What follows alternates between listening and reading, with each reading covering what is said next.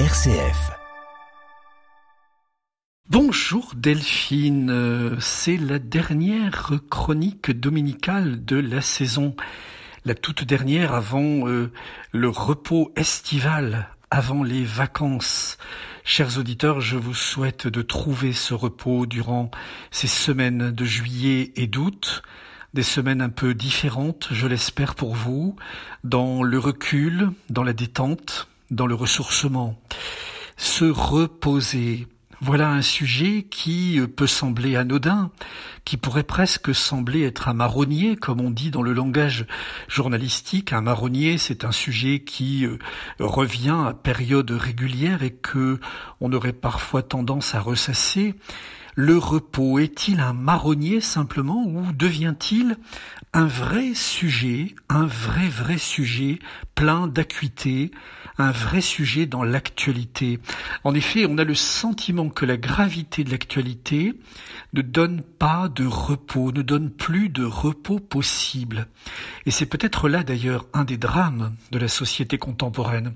C'est que euh, toute l'interrogation, toute l'angoisse, qu'elle soit climatique, qu'elle soit liée à la violence sociale ou à l'incertitude internationale, toute l'angoisse nous maintient en permanence en boucle, une sorte de boucle permanente de l'actualité qui fait que jamais, jamais l'homme ne se repose vraiment. C'est un vrai sujet philosophique, c'est un vrai sujet spirituel. Nous sommes faits pour travailler, nous sommes faits pour créer, nous sommes faits pour louer, nous sommes faits pour être aimés et aimés, mais nous sommes également faits pour connaître la grâce du repos.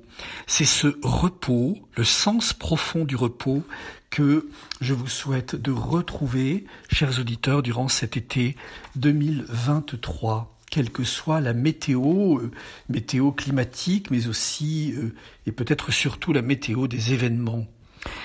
Se reposer. Je me permets ici simplement quelques petits repères. Une personne qui ne se repose jamais doit s'interroger. Ne jamais se reposer, c'est d'abord évidemment prendre un risque pour soi-même, pour sa santé.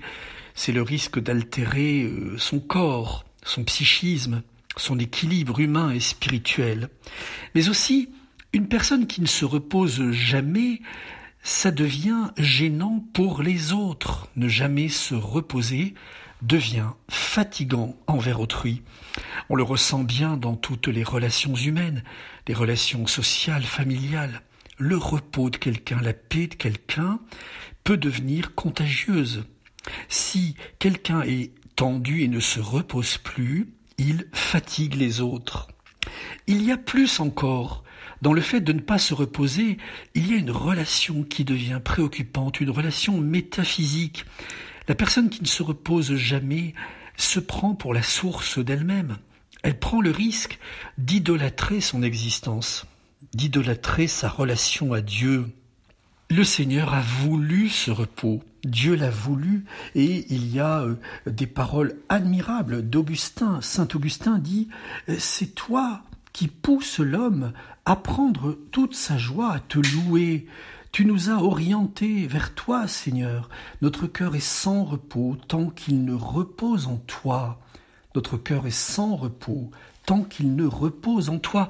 Et ici, il y a bien plus que le simple repos physique, il y a tout le repos, tout le repos qui vient chercher dans le Seigneur, le Seigneur qui est plus grand que le cœur de l'homme, toute une paix, une paix intérieure, une paix qui reconstitue notre être, non seulement sur le plan organique, mais aussi sur le plan spirituel.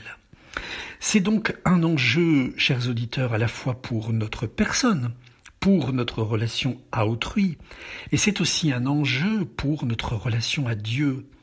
Il est très préoccupant de d'avoir des systèmes numériques, des systèmes de communication qui, parce qu'ils valident une sorte de permanence infernale des événements, ne mettent jamais l'humanité en repos, ne savent plus la mettre en repos.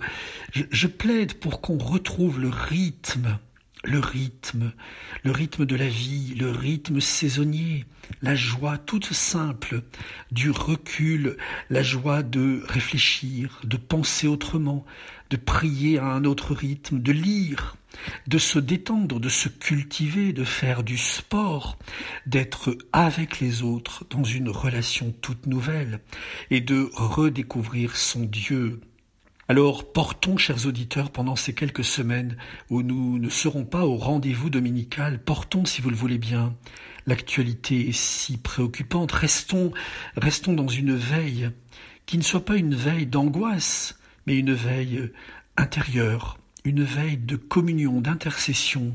Prenons le repos légitime, le repos mérité, et portons dans notre cœur toute la jeune génération qui se retrouve au Portugal, à Lisbonne, dans quelques jours, autour du pape François.